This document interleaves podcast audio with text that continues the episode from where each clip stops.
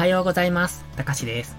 今朝も寝起きのポジティブ発言、笑顔で歯磨きやっていきましょう。今日も絶好調です。今日は考えない人の思考法というタイトルでお話しします。いろんな人がいますので、考える人が優れているとか、考えていない人がダメとか、そういう話じゃないのでご注意ください。これはあくまでただの事実を述べるだけですので、そういうもんだなって聞いていただけるとありがたいです。では本題です。まず、今回取り上げた考えない人とは、いろんな仕組みに疑問を持たない。いろんな決まりごとに疑問を持たない人のことを言います。つまり、素直すぎる人というのかな何に対しても疑問を持たずに従順に従ってしまう。それはある意味いいことなのかもしれないですね。でも、騙されやすい、操られやすいのも事実だと思います。僕は基本的に何に対しても疑ってかかるのですが、やはり気づいていない部分もあって、真実というか、裏側を聞いた時にハッとすることもあります。上辺だけの情報に騙されて裏側を見ることをしていなかったな、と。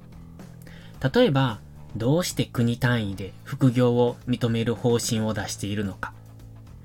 どうしてお金の勉強を学校でしないのか。どうして税金や節税の仕組みを僕たちの多くが知らないのか。どうして会社員の給料は大体横並びなのか。世の中にはいろんな裏の仕組みがありますよね、きっと。そこを知らないことがいいのか、知った上で賢く生きるのがいいのか。それはわかりませんが、僕は知らないで見過ごすよりも賢く生きたいと思っています。もちろん、無知とは最強だと思います。無知ゆえに幸せでいられる部分もあるでしょう。ただ、それでは世間に騙されていいように操られて一生を終えることになります。それでいいのかって話なんですよね。今の話だけでも気づいた部分もあるんじゃないでしょうか。世の中の仕組みを鵜呑みにしない。政治家やメディアの発信を鵜呑みにしない。自分の知識と経験、そして自分の頭で考えて自分なりの答えを出すことが大切なんじゃないかと思うんです。しかも考えない人とは自分が考えていないことに気づいていない人が大半なんです。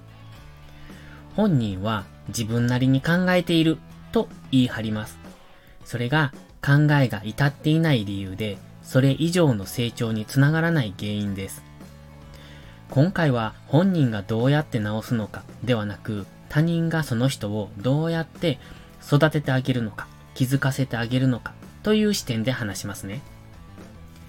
では、そんな考えない人にはどうやって気づきを与えてあげられるのか。それは考えるきっかけを与えてあげることです。その人の考え方、やり方を聞いて、それに対して新たな課題を与えてあげる。課題とか質問ですね。その人が考えていない視点での質問をすると、きっと答えられなくなると思うんです。もしくは、その時に自分の考えが至っていなかったことに気づきます。それが大切なんです。知らないことを知った時の感動というか気づき、それを体験させてあげるんですね。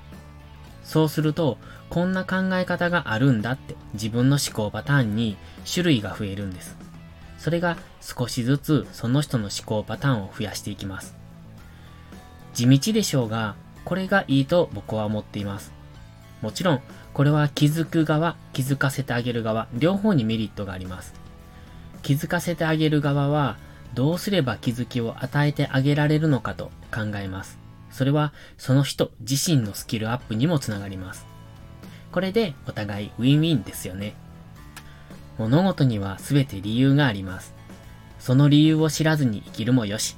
でも、理由を知ってその上で納得して生きるもよし。どちらを選ぶかは皆さん次第ですが、やっぱり僕は知りたいと思います。人間って知識欲ってものを持っていますからね。少し知ればもう少し知りたくなる。もう少し知ればもっと知りたくなる。そうやってどんどん自分の知識を増やしていきたくなる生き物なんです。無知は最強です。でも、学びは最高です。僕は最高の人生を送りたいですね。それでは、いいことから始めよう。今日も元気よく、いってらっしゃい。